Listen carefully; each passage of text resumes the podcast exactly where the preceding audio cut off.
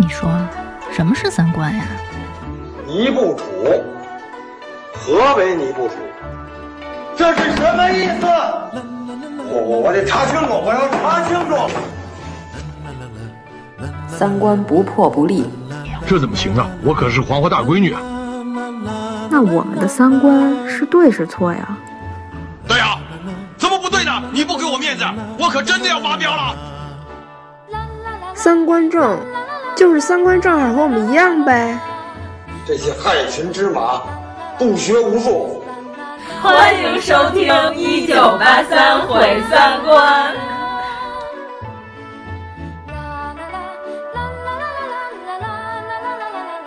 小菊回来了，要跟我离婚，我同意了。他跟着这个卖假药的，他终于过上了那个梦寐以求的不劳而获的日子。过花墙啊，看见了你的悲伤啊，站在那廊檐的下呀，二目细打量啊，街边邻居来又走，那么嗨呀，嘚儿嗨呀，臊的小弄的脸儿焦黄啊。你怕笑话哪行啊？你怕磕碜，你还能挣到钱啊？你这个有机会我再跟他聊一聊。你首先你得解放思想，你解放完思想才能解放自我。哎，对，嗯，你快把他解放了，全面解放了。大家好，我是阎摩罗。大家好，我是王素素。大家好，我是妖精尾巴。耶！哎，那我们今天要录我们购物车那期提到过的，嗯，东北文艺复兴，本来是东北罪案，现在变成东北文艺复兴了。不能只有罪案，对对，因为我们这两天一总结，发现简直太庞杂了。就是我们对东北这神奇，哎，关键是吧？东北明明有三个省，为什么大家一提东北就是东北？嗯，就是你按面积来说，吉林、辽宁和黑龙江的面积可不比江浙沪这个面积小，但是大家一提就是整个东北。一个整体的概念，对东三省，主要是我们仨北京人今天 愣聊东北文艺复兴。我对东北的热爱，我还没去过东北呢，还没去过，就一个东北的地方我都没去过，没过过山海关，对，没没出过关。主要是这两天妖老师就是对东北的幻想已经达到了极致，就是我说就是因为你没去过，你去过之后你就打破你一切幻想，更喜欢了，这真的特别好。就是因为我和严老师今天在来的路上，我们俩还在说，就是只有东北这片土地才能产生出朗朗。他可以弹钢琴，弹得非常牛，但是就是这种特别混合的气质，他的内核还是朗朗朗。哎，我前两天刚看了，就是朗朗十一月十几号啊，还是二十号啊，就是在那个维也纳的一个大师课，就是最新出炉的。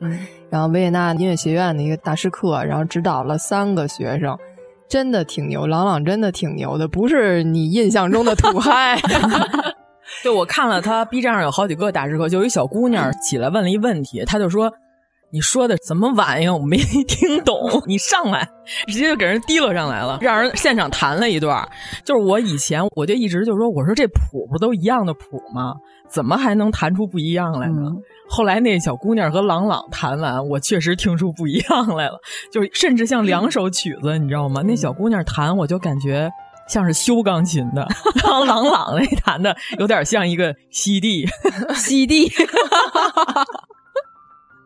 就是他们不一样，他那个谱子上有的钢琴家，他就是完全复刻那个谱子，比如说强弱、什么重音什么这些，标的特别详细。但是你像巴赫什么，他是没有节奏强弱什么这些，是你可以自己去发挥的。包括你说一个钢琴家，他就是返场的时候，他就是为了让大家高兴，他就把这曲子弹成大家高兴那样 弹的特别像二人转也可以，也没有什么不行。我明白了，就是现在 B 站上特别流行的，如何把一首歌变得特别苏联。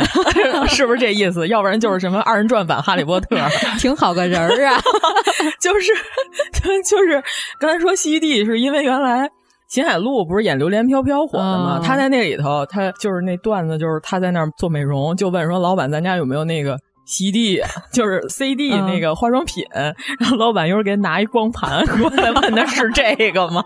哎，秦海璐是东北人吗？对对对对啊，他是东北人。对，所以你看演艺圈还挺多东北人对啊，嗯，雷佳音也是东北人吧？对对对，沈腾哦，沈腾我不用说了，是吧？因为我们刚才在路上就是说，东北人就是有一最大的优点就是松弛。就是他什么都敢演，就是梁龙。你看他演的时候，你觉得他演的太差了，但是呢，他松弛，你知道吗？他不紧张，就是这些词儿说出来，甚至比有的那学过专业表演的人还正常、自然。对，嗯，自然流露。对，是这样的。咱们最近看那个一年一度喜剧大赛。刚才王老师还问我说：“就是演那个刘关张那仨人是东北人？” 对对对，因为我太喜欢《先生请出山》那舞了。我们俩刚才聊说，那保安出来的时候就是这个小品的华彩，就是保安特别谄媚的跟他们在那儿跳《酒醉的蝴蝶》，然后还把大壳帽翻过来。就是如果需要方言的喜剧，还是低层次的这段表演，甚至不需要台词。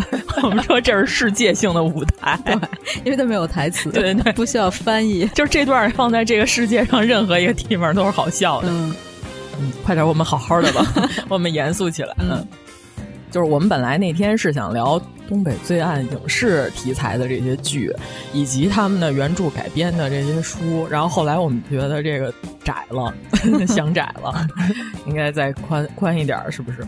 那我们先从哪开始？白日焰火，行，行吗？焰火吧。那咱就先来白日焰火。先说我看过 白日焰火，我前两天还甚至把剧本也给看了，网上还能能找着，能找着剧本啊。嗯，就我一开始看这个，我特别觉得像那个南方车站聚会。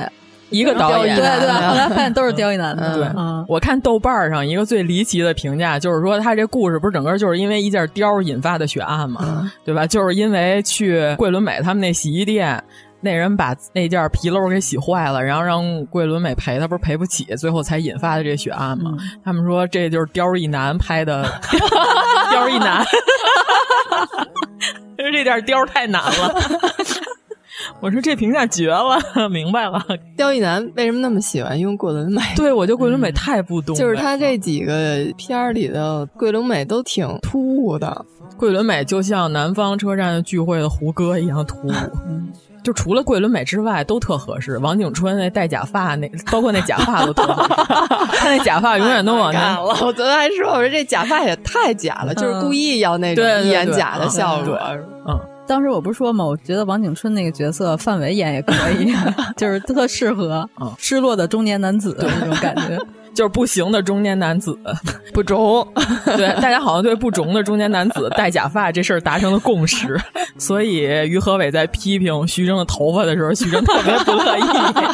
主要是《白日焰火》这个片儿，可能也不是那么多人看过。咱们要不要先大概先说一下剧情？行，嗯，大概剧情咱说一下开头吧。开头就是发生了一起在东北各大煤厂的一个凶杀案，分尸抛尸。对对对，就是在车间的时候，他们发现那个运煤渣那履带上有各种人的部位，但是特别奇怪的就是整个散落在附近几个各大县城。就是说，一天之内抛尸，怎么能把这尸体抛的这么天女散花？破不了这案子，然后发现了这个人的血衣跟身份证，现在死者身份认定了，然后就追查这案子，然后结果就是廖凡是主要负责这个案子的刑警队的队长。到最后的时候，发现凶手另有其人。哎，这样大概这就不算剧透了，是不是？就是你先开始以为的是凶手，其实不是。后来又陆续的发生了几起。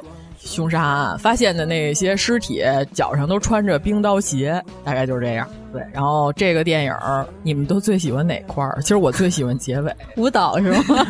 就是就是因为前两天漠河歌舞厅这歌不是火了吗？突然一下，漠河歌舞厅说的就是他们那边发生了一起特大火灾，然后有一歌舞厅着火了。写这歌的这小伙子就是他父亲，纪念他母亲，后来就一直没有再婚。就是他妈特别喜欢跳舞，俩人就是在那歌舞厅认识的。后来他妈那天去，结果烧死了，他爸就。就一直都没有再婚，就是一直怀念他妈写的，就是大概这么一故事。这歌，就是我觉得这歌吧，你要不知道这故事背景，你要单听你就觉得还行。但是好多人就是技术加成了，就是因为看了这背景故事，而且还出了一个这小伙子和他爸对唱的版本，还挺好的。但是他之所以火呢，是因为抖音上把这个《漠河歌舞厅》这首歌和《白日焰火》里边廖凡这段舞给剪到了一起。就是廖凡最后在当地的歌舞厅一曲激情的舞蹈，就是我就说柏林影帝，就是因为这舞得的奖。我跟你说，评委当时看见这段舞，肯定就惊了、震了。我觉得那个刁亦男是不是就是喜欢蹦迪这块？可能都有吧。秦昊是东北人吗？是是是吧？是沈阳的啊。秦昊也跳过一段。对对对对对，他们都喜欢这些指天指地是吧？肢体扭曲的舞蹈，土迪。但是又倍儿合适，嗯，主要是我特别喜欢这电影是最后那块儿，廖凡在房顶子上给桂纶镁放最后的烟花，放那段白日焰火的烟花的时候，底下有一个维持治安的一大哥，你知道拿着那话筒，就是说前半句特别官方，说你现在已经违反了燃放烟花的有关规定，后面那句希望你丫立即停止。我特喜欢这句台词儿，我竟然以为我听错了，我又倒回去听了一遍。希望你丫立即停止！哎呀，反正就是整个东北词给我的感觉都是这样，就是前半句特别严肃，给你整的特别大，一下气氛就拉上去了；后半句又特别搞笑了，特好，倍儿喜欢。咱不是之前节目说过吗？就是我跟我那姐们儿一块儿去东北的时候，不是说早上起来去看冰补。就是去查干湖，然后不是说我们找那司机师傅，就是说早上起来带我们去，三点多起。后来我那姐们儿就说这车上那暖气开太足了，就是说您能不能把这暖气 关了？然后我当时我眼睛就瞪大了，我说外边现在几乎零下快得有二十多度，你得让他把暖气关了。然后那司机就是说我冷，就说你俩丧地吧。也得考虑考虑你的子民吧，我就觉得这句话特别好，你知道吗？这句话就应该写在剧本里，太棒了！这司机，哎，太喜欢了。《白日焰火》里边不是也有元仔吗？嗯，对，又是一个倒霉。对，哎，我看的是柏林电影节上映版本，是一百二十分钟版，所以我想知道那一百分钟的和这个有啥区别。在平台上有，是一百零九分钟那版吧？没注意是多多长时长呢？我看的是那个五分钟带你看完《白日焰火》。什么？原来是这样！我说严老师怎么是这么沉默？这个表情，不知道这片里的精华。这这片里真的太多精华了。嗯，哎，我想知道一下，整个这片子对廖凡这人物到底是一个什么样的塑造？就先开始，他要掐死他前妻那段的时候，我就什么时候？就是在火车站吗？对对对对，没有掐死吧？他就是就是他突然暴怒了，他就愤怒啊！就是他妻子要跟他离婚嘛，但是他不想离呗，就那样的，也是一个挺无奈的一个中年人。我看那个张猛的那《追凶十九年》，我不是看了一眼吗？然后是那个王龙正在里边演的是那个倒霉警察，然后也是有这个桥段，就是他媳妇要跟他离婚。哎，为什么？《无证之罪》里的秦昊也要离婚，《钢的琴》里边的王千源也要离婚，这个是东北文艺复兴电影的一个基调，就是刑警必须离婚。但不是王千源那里甚至不是刑警，只是一个拉手风琴的工人吧。原来是工厂的，嗯，下岗工人。啊。哦，但是我特喜欢，哎，突然就说到钢的琴了，就我特喜欢王千源穿着雨衣，在雨衣底下倒腾那手风琴，然后垫肩那几个动作，就是我还特意搜了一下王千源是不是真的会拉手风琴，好像他真的会，那他真的会织毛裤吗？他肯定为了这事儿学了，我跟你说，嗯，好吧。反正看着那个手法吧，虽然不如我妈娴熟，但是 主要是这样。我觉得王千源演戏，就是他那会儿还能为了塑造角色演点不一样的东西，啊，能看得出来。然后最近这两年好像日趋的有一点，最近也都是演警察啊，什么当兵的什么这种。比较多的啊，就他跟吴彦祖演那戏，他们不是说其实王千源更适合演悍匪，他应该跟吴彦祖换晚了。对呀，怎么吴彦祖演悍匪，他演警察？吴彦祖这么浓眉大眼，应该演正面人物。嗯，跟朱时茂一样，那不是显您枪法准吗？哎呀，真是太可怕了！我刚才跟严老师还说呢，我们说就是什么样人能聊到一起去？你在说上半句的时候，别人就接下半句了。就是刚才罗老师在群里头不是发了一张图嘛，说正在演这个青藏公路通车，嗯，然后画面上有一堆喇叭正好路过，然后拍了一镜头，说现在走过来一群喇嘛，然后弹幕有人发说手里提了五斤喇嘛，要老师那个弹幕该不会是你发的？就是基因动了。这个梗真是好好的回到百日焰火，快。嗯。其实那会儿看刁亦男，他有好多镜头已经能看得出来，在南方车站里，他也挺喜欢玩那些花活的镜头。就是有一段是呃，白日焰火，就是廖凡，他不是眼看着他那几个战友，就是那几个被打死，对，直接就被打死，就是二话不说，直接就干死了。然后他后来他就精神上受刺激了，我觉得那应该算 PTSD。他不是后来就不干警察，当保安去了，当厂房保安了。那块是因为他受刺激了，还是说等于他带的这个队伍出了重大事故了？这算就是人命了，出人命了，死了两个警察嘛。但是他也受伤了啊，对，他也受伤了，后来就把他调到工厂的保卫科去了，嗯，就不干刑警了。嗯，对，就是那儿有一镜头，就是他坐着那个。演员仔那演员本来叫什么？咱们别老管人叫元仔。于爱磊哦，于爱磊对，从地下隧道一出来，本来是夏天，出来之后立刻就变成整个一个大冬天了。那个镜头我特特棒，那个镜头其实是廖凡本人喝多了，躺在路边，让人把他摩托给骑走。哎，廖凡本身是东北人吗？哦，他是湖南的，长得像朱元璋。不愧是廖凡老师。我觉得就是刁亦男。他的片儿其实故事已经足够好了，所以他可以玩一些炫技花活儿什么的。嗯嗯嗯，就是在你这个剧本足够过硬的时候，对。关键是所有这些我们喜欢的这些东北文艺复兴的文艺片儿，就这些影视题材，也不能叫文艺片儿，都有一种气质，就必须得有那些破厂房。然后有大雪，嗯，特别冷，整个画面看了看着就特别冷啊，就跟上次咱说徐晓峰似的，就他好像写了很多，但是又好像什么都没写。就我看双雪涛那两个短片，我也这感觉，嗯嗯，但是特东北，对，一看就一看就特东北，嗯嗯，我不禁要搜一下刁亦男是哪儿的人，陕西的，啊哎呀，天哪！哎，你看那里边，就是问桂纶镁杀的那皮褛那主人的媳妇儿，那老板娘在里边就突然吟诗那段，就是他们去歌舞厅找他，然后那老板娘突然来了一段特别诗意的语言，你觉得那段出戏吗？不出啊，就我觉得就是东北这个地方吧，就是好多你放在别的环境中，你都觉得特别不可思议的事儿，你觉得在这个地方它就合理，对，合理，就它就是能发生这这种事儿的地方，就是这种。烫着爆炸大头的这种大姐，然后穿着貂，然后紧身裤和那种高筒的那种靴子，大姐，然后突然社会的啊，然后就是巨社会大姐，然后突然开始吟诗，就说那种前苏联的诗歌，但是你都不觉得违和。嗯，不是跟那天我不是说来着吗？说现在东北在我心里已经和拉丁 和拉丁美洲一样，对画等号了，魔幻现实，魔幻现实主义。对，因为我去那几回都是冬天去的，就跟这些电影里的简直是一模一样。我就特别佩服你的勇气，特好。冬天去东北，我跟你说，东北冬天一点都不冷，但是今年大雪灾可能有点够呛了，因为太大了这雪。但是东北的冬天不冷，而且东北冬天特别好。有点不信呢，怎么？你去了你就知道了。我跟你说，东北冬天简直太好了，我对东北巨好无比的印象，巨好无比。不是你要说它特别美，肯定，但是你要说它不冷，我觉得不太可信。真的不冷，就是因为我在外面一直都在走，就你只要走路，就是有一天晚上我是看完了二人转，就是打不上车那天，我就有点崩溃了。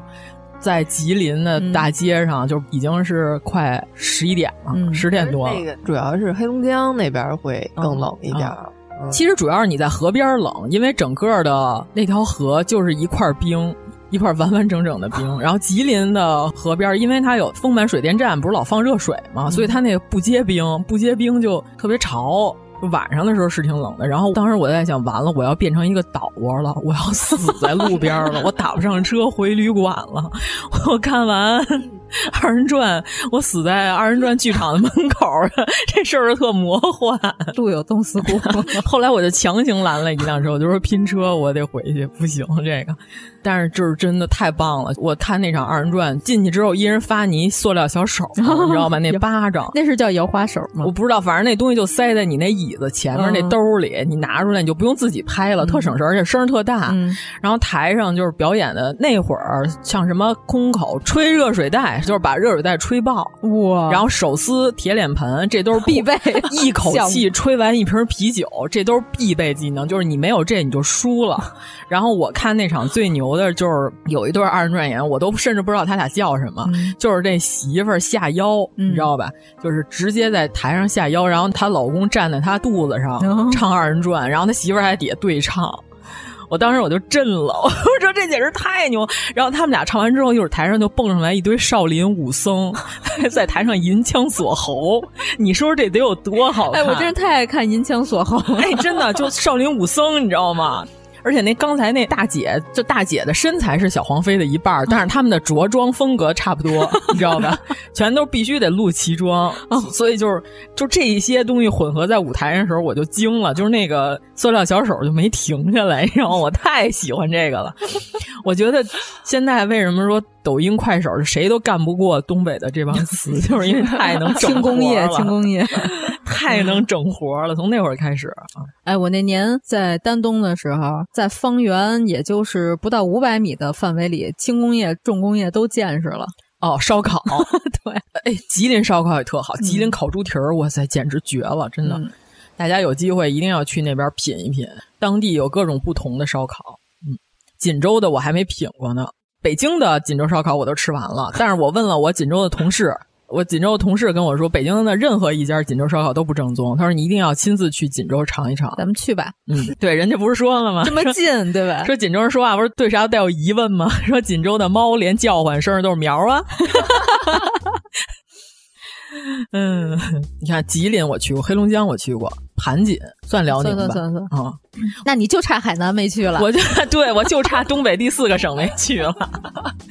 这两天我这复习嘛，把这些东北文艺片看完了，我这说话口音有点过不来，都有点要被带跑偏。嗯，就这么着吧。嗯，而且东北这种方言特别有感染力。为什么突然哎？白日焰火，咱们就这么聊 完了吗？哎，主要是还有最后说桂纶镁事情已经败露了，带他去原来那凶杀现场指认现场啊，那块我觉得特逗，对对对我就笑了，啊都不那两口子就在那儿看着他，在那儿指认现场，两口子的表情就绝了。然后让桂纶镁指认说你当时在哪儿杀的时候，桂纶镁指了一柜子，然后警察说柜子里杀的，然后桂纶镁说没有，原来这是一张床。嗯，你听我这么说，你觉得特别不好笑，苍白啊。但是我看电影的时候，我看的这段我都乐出声来了，我不知道为什么，我就觉得这一切很荒谬。黑色幽默，嗯，就是你看那两个人，那夫妻就后来住那个房子的人，嗯、那女的还怀孕了，大着个肚子，然后俩人面无表情那种，嗯、就听着那警察和桂纶镁在那说，在哪儿杀的人，在哪儿分的尸。嗯、对，就他们俩在屋里头，然后屋里头还坐着火，就是那种特别热气腾腾的生活场面，而且那媳妇儿已经怀孕了，就这种这个地儿死过人，但是他又有新的生命要降临了。嗯然后特别正常的一个家庭场景，然后就是俩人也没有特别觉得怎么样，就是说这 出过命案，俩人也没表现出特别。对，就最后是有点无语，就是两口子并排坐在那弹簧床上，嗯、坐在那儿看着那帮警察，就是脸上表情就是贼鸡儿无语，就是那样，特逗，特别喜欢。嗯。哎，我觉得廖凡口音模仿的还可以。嗯，他在歌舞厅问那老板最近，嗯、老板娘说最近又有什么新舞步了吗？然后开始跳起来的时候，嗯，我感觉东北话还是好模仿，毕竟有这么多 样本可以学习。哦、哎，但是也不是，就是《钢的琴》里边，要不然咱直接过渡到《钢的琴》吧、嗯。就一开始我们本来想这期叫《东北最暗》了啊，但是因为有《钢的琴 》，就只能叫东北文艺复兴了。就是《钢的琴》有一个特别大的背景，就是东北这些炼钢厂啊，然后还有这些啊重工业的这些厂子，现在就是基本上就是要停工停产了，有一个大规模下岗之后的这么一个安置的问题。啊，所以就是前一阵儿网上这个曲婉婷他妈这件事儿落幕了之后，也算是对当年这些被耽误的这些下岗工，关键他贪这钱，他也太他妈孙子了，他连下岗安置费都给贪了、嗯、啊！就是当年导致哈尔滨有好多这些工人冬天是连供暖费都没有，没有供暖。哈尔滨、嗯、最冷的时候，那真后半宿得有个零下二十多度了，晚上没有供暖，这日子怎么过呀？就因为这件事儿也是完美落幕了嘛，嗯、就是曲婉婷每年都在网上超度他妈一次。就现在要不是因为疫情，就疫情救了你，要不然现在大家都坐飞机 去加拿大，哼着得给你揪回来。我跟你说，钢的琴背景就是大规模下岗潮。王千源的老婆跟别的男的比较有钱的一个男的要走了，就是已经跟王千源离完婚了，但是他闺女特喜欢弹钢琴，但是又买不起。就他想了各种招都没办法，他就找他原来炼钢厂的这帮哥们儿说要给他闺女焊一个纯钢做的一个钢的琴，大概就是从铸造开始，对对，然后找的前苏联那些老图纸，找他们厂子里的老工程师，照着图纸一个一个做。我感觉就和那个十一罗汉什么那个瞒天过海美人计特像。对对对，嗯、就是最后他也没留住他女儿，他女儿还是要跟他妈走过好日子去，他也接受这现实了。但是就是这钢的琴必须得做出来，嗯、所以就感觉最后结尾那段还挺不错的。啊、嗯！但是我想说的是什么？就是田雨，隔壁老王 王启年老师田雨，我一听他说话，他就不是东北的。嗯嗯，他是在模仿东北口音，我一听就能听。他北京人，他北京人，嗯、所以就是特明显，他在这一群人里，包括挖那个废旧钢材承包的那老板什么的，那几个人都特东北。嗯，但是到田雨老师这儿，就突然有一点出息啊。普通话假等 还是能听出来，就是就是因为北京人可能对北京口音嗯特敏感，我一听他就不是东北，他在学，嗯，就不太像。但为什么王千源的前妻是一韩国大姐？那天我还给严老师分析了，我说是不是因为他们这个地儿离着延边离延边近？嗯，就不知道为什么，然后而且还是用的配音。嗯、其实我觉得，如果你要是艺术性，你说这两口子就没法沟通，然后你要是带点魔幻现实主义，开始他们俩互相说台词的时候，你甚至可以让他媳妇儿就直接说朝鲜朝鲜话，哦、然后王千源说中国话，然后俩人就是精神上完全没法沟通，然后你就 怎么结的这个婚？就是你一开始这基调，在人家葬礼上演奏《伏尔加河》这事儿就已经开始魔幻了，后面俩大烟囱。的时候，哎呦，那个镜头太好了啊！俩大烟囱，然后前面是搭的那个，对，前面是一灵棚，灵棚，哎呦，太绝了！最后说说要把那俩大烟囱改造成俩火箭还是什么东西，然后说要变成一地标性建筑，嗯、这样就不会拆了。然后刚开完动员大会，然后下一个镜头就是 要定向爆破。而我对东北的印象，因为我没去过。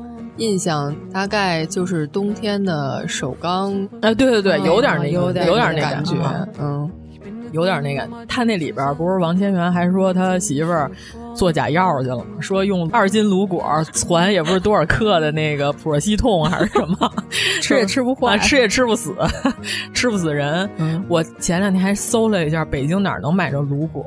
卤果是卤果是一种东北的传统点心，听友群里有东北的朋友可能能哦。我以为我以为是煤球呢，吃煤球可爱，吃一嘴，它不是里边还得添别的东西吗？是一种方块的点心，上面有时候撒黑芝麻或白芝麻。刷上黄油烤出来的那种，嗯、然后就是北京，我查了下，北京唯一卖卤果的地方是老鼎丰卖卤果。你们要是有兴趣，可以快递外送一下子都行。然后国贸那儿就有一店，就专门卖东北老点心的，特别牛。你要说北京是美食荒漠，不可能，北京就是能买着全世界任何东西啊，连卤果都有地儿买去。我觉得为这事儿再吵架就不值当了，就是乾隆白菜人。对你什么星座？我白羊的。我说我是白羊座，也是杠。这么 diss 别的广播电视台？哎，没事，他们是官方的，对对对我们民间可以官媒。官方。我听了那段了，确实没什么道理，你知道吗？所以就是那段听完了，我唯一的一个问题，我就想说，这俩人是不是之前有什么特别深的矛盾？今天终于爆发出来，估计是吧？嗯，先开始还行，感觉有点调侃的意思，直到那句“为什么我说什么你都要杠呢？”然后那大哥突然就忘记拔了哈。咱不太认识这个天津广播电台的这些人，据说好像这老几位都挺够呛的。他们就说这是一个交通台的节目，说听完了容易追尾，听这段血压都上来了。当天的交通事故率特别高。啊、对，哎，你说到血压上来这事儿，就是我前两天我还在群里说呢。你们听过呃有一个电视台某台做了一个关于服装设计的节目，也有有一评委说英语夹杂中文，哦、但是他那个中文口音就是贼鸡儿奇怪。不是，他都是那种最简单的词用英文，就是因为男的可能不会说。何穗这件 off duty 的 jacket。感觉到非常的舒适。我跟你说，就前两天，嗯、我有一客户，嗯、他他的修改意见，因为我们这边对接的这个小孩实在不明白他什么意思，然后说给我听一下他的语音，就是一模一样的口音，你知道吗？哇塞，就这卷舌音加这翘舌音，当时我特想给他回语音，我想给他回你做梦，真的我。我这一口水差点喷出来！哎，你看人郎朗是不是？嗯、人在国外巡演这么多年，人甚至在国外学那么多年钢琴，嗯、是吧？人家这口音依然乡音未改，是吧？乡音未改鬓毛衰，甚至郎朗偷穿背带裤，在这个钢琴前面烤串你也发现不了，其实那是手工梗，对吧？你要一说，他俩还是有点像。他们说那是华北海上钢琴师，因为他那钢琴能自己动，在地上滑。哎，真的，我觉得手工梗能给你焊一钢的琴。对，关键重点就是我那天听着那口音，我这血压真的，我本来高压一百二，直接给我整成低压一百二。你们这个画面不是十分的有艺术性，还需要再改一改。我特别想哭，你想让我修改，你做梦。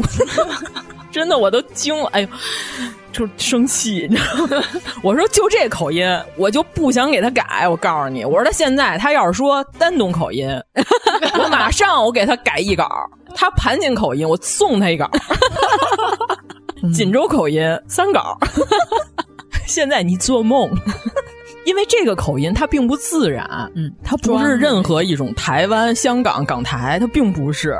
哎，其实咱们就是说不喜欢台湾腔，但实际上也是不喜欢特做作的那种。对，就是你纯台湾人没关系，正常说话啊，就是正常说话，就是一种口音方言或者怎么样。我和你的口音达成了和解，对不对？但是你现在你这装的啊，就不像。我认识所有东北词都没有这样装过，是吧？啊，特别好。你认识有东北人吗？我周围的同事，我跟你说，全是东北的。正前方是黑龙江的，左前方是吉林的，然后左边是锦州的。还有一个同事经常来找我玩耍，嗯、他是在韩国留过学的葫芦岛人，葫芦岛太郎。对他特别逗，他跟我说，他去韩国有一节选修课，选的是中国历史。然后我说，为什么你要选这门课？他说，我上了这门课，即使我老师说话我一句都听不懂，我也能过，我也能过。然后关键是他第一节课去了，他那教授就说说我们班上竟然还有三个中国同学。教授说：“来，你们你们上来，你们讲，来来来，你来讲。”后来我说：“是不是抱着你想听听他们韩国人到底怎么歪曲中国历史的这个心态去的？” 他说：“也没有，我就是想过这门课拿到学分，其实我全听不懂。”他说：“最后教授给了我一个 A 减。”然后我说：“是，就是你没去之前，他可以胡说八道；你去了之后，他把整个学期的教案都改了，他是得给你 A 减。”他甚至想给你不及格，A 减不是应该是一个高分？是高分啊！就是因为他说，可能是因为他答卷的时候那个韩语表达还是有点问题，因为他毕竟他是外国人嘛。然后他说在病句 第一节课他去的时候，教授就在墙上就说：“来，请我们这位中国的同学来给我们把中国的整个这个编年史这个顺一遍。”他在墙上有一个大表，他就说缺的这些你给我填上。幸亏我这个同事他是学文科的，那会儿刚毕业，而且这些东西他都挺熟的。残余记，对对对，上来就是一通打，打完之后他自己心里就是知道我这肯定没问题。然后呢，这教授就让剩下的所有班里这些韩国同学就说：“来，你们来给他挑挑错。”然后呢，这些韩国同学就上来就开始胡改，你知道吗？就拿粉笔在黑板上写，就是哎，这五代这肯定不是应该填这个空，然后这个五胡乱华这块。肯定顺序不太对，然后各种改，全是一堆给他判的一些错什么的。判完之后呢，那个教授就是看了一眼这个黑板上，然后就拿板擦儿直接就全都给擦了，留的原稿第一稿，说我告诉你们，他答的没有任何一个错误，就是你们这帮给他挑刺儿人，你们都有病。然后最荒谬的是什么呢？这节课就结束了。哎呀，这太棒了，嗯，所以我特别喜欢我现在周围的这个氛围。所以我那天听到那个 off duty 的 jacket 的时候，我就真的不想给他改，你知道吗？就是我学他口音，绝对只达到了他六成功力，他本人比我更恶心。就是我刚才说完之后，如果你听到有一个客户用这种语音来跟你说让你改稿，你是不是就已经崩溃了？幸亏没有干你那行。对，那可不，嗯。哎，就说回钢的琴，就是王千源跟人借钱给他闺女买钢琴的时候，那有一个人不想借他，爬在烟囱上那段我特喜欢，就是他去找那人去了，那人打麻将，然后他还给人垫了二十块钱，说打麻将欠钱不给，说我在烟囱上不下，还欠仨大姐的钱，对对对，那三个大姐就是我特喜欢那种大连大女的，就是头烫大卷花，嗯、对吧？然后紧身裤加上高筒靴，然后系着围巾，对对对，必须得有纱巾，嗯。对，就是我那天还说，我也特喜欢那种北京大女的，就是刘桃子那种大女大女的还行。桃子就是现在有一吃播一姐姐，嗯，她也不算吃播，她就是评判这个店行不行，就是大家可以去搜搜，就是那种拉了双眼皮儿的大姐姐，哦、你知道吧？然后略有一些韩式半永久或永久性纹眉、或纹眼线，懂了懂了懂了。然后头烫特别大，就是那种姐姐。就是原来在胡同里这种大女的，就是她们还喜欢穿红色的秋裤，呃，或者是线裤，对吧？然后出来穿着拖鞋和那种毛拖鞋，对，就是原来前门那块儿不是有一个老的那个民国时期的证券交易所遗址？其实我特想进去拍照去。嗯我从那门我溜达两趟，我都没敢进，就是因为门口有一个这样的大女的，有一姐姐手里拿着玉米在那横着看，我就我都不敢过去，你知道吗？我不知道为什么，我觉得她肯定得拦我，嗯、但是她那气场直接就给我压制住了，就是她她的气场已经给我摁到前机器盖子上了，就是如果她要是说话的话，我就不能社交牛逼症了，我也对答是不能如流了，已经。就如果他要是无理，我就不能取闹，你知道吗？我就不能动中取闹。然后刘桃子就是那种北京大女的，她评判这个店特别简单，红牌就不行，呃，就是黄牌是警告，就是以前挺好的，最近不太好了。然后还有一种就是推荐嘛。但是他也不说店名，他从来都没有具体地址什么的，就是知道这店的人会打在弹幕上或者评论里。你要不知道，你就得根据这视频里的细节去搜。就是他评价那店，就是老是一吃这东西，这个不灵。我特喜欢他说这个不灵。嗯，哎，我们怎么又跑题了？嗯、对啊，又被回回了，拉回来，拉回来。哎呀，反正我就感觉钢的琴里边那个时代，应该是两千年前后那种感觉。对对，就是下岗潮的那段时间，到两千年那会儿。嗯然后就感觉那一代人，每个东北人都应该会用车床，就那种感觉。嗯，其实我感觉就是咱们小的时候，父母也是，就是打个家具。我记得特清楚，那会儿结婚都是自己打家具，就除了席梦思床你没法弄之外，就是好多家具都是得请人到家里来打来，打完之后请人吃顿饭什么之类的。嗯，反正我特喜欢那个王千源那身西服。就是那天严老师跟我说，特像东北大板，穿上 太像，方的、啊、特别好，就是太太牛了。他那发型就是无一就是没有任何一个地儿能挑出毛病来，嗯、就是完美的融入了这一切。还有秦海璐的那个肉色的紧腿裤，啊、就是假透肉那个紧腿裤，嗯，就那里边就是两家挖那废钢材，不是打起来了，然后警察来了，就问谁先动的手，那个人停了几秒钟说。几乎同时，然后我就觉得这个编剧绝了，你知道吗？就几乎同时这四个字一出，简直太棒了，就特别有画面感，太有了。警察又问：“现在感觉怎么样？” 被开瓢的那个是吧？就是躺在地上那个人，就是迷糊。就是你问他，他也没有具体的症状描述，他就是迷糊。迷糊这个词儿太棒了。脑 CT 你都照不出问题，但是就得上医院，就迷糊，特喜欢。嗯，我就老跟我妈说，我说你要是碰点什么在街上吵架吵不赢的事儿，你就躺地下，人家问你有什么感觉，你就说迷糊。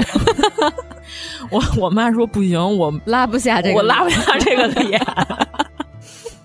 我跟他说的，我说你现在你这年龄，这世界上没有人敢招你，啊、你你这种就七十左右的这个年龄，你妈哪有那么大岁数啊？没有没有，就快了，嗯、就是六十五往上，七十往下，这个容易迷糊的年龄就非常可怕，就没有人敢招这个年龄的老太太。嗯，因为岁数再大一点，能看出来了，你就不敢动她了 啊。咱不是说过吗？就是跟我妈他们一块扫墓去，就是一老太太在那个陵园里走，然后就有人开车特别不注意，差点把那老太太刮倒了。嗯、那老太太就告诉他们：“看着点，我告诉你，你把我刮倒了，你下半辈子你都缓不过来，你真是一句忠告，你下半辈子都缓不过来。”这词儿太棒了！嗯、哎，就是这种精妙的民间语言，为什么现在的影视剧里都没有了呢？哎呀，太好了！现在得注意精神文明吧。不是这句话没有一个脏字儿啊，不是说脏字儿，但是就是 要和谐。呃，对对那倒对对对，是啊啊，反正我们那胡同里老有那种特好的车。开倍儿慢，俩老太太在那儿遛弯儿，就嫌那车走慢挡道了。哦这样 啊，挺好的，一车是一奔还是一什么？那俩老太太就在后面，就是精神毁灭那司机，你知道吗？特可怕，就站后面。哎呦，一脚油过去了，这么宽过不去啊！你看一眼，赶紧往前走。这么好车让你开都糟践，你知道吗？就是特可怕，就是就毁灭那司机，那司机就是还得慢慢往前蹭，听他们俩说，还得把车窗开开，看着点后边儿。那是挺面的。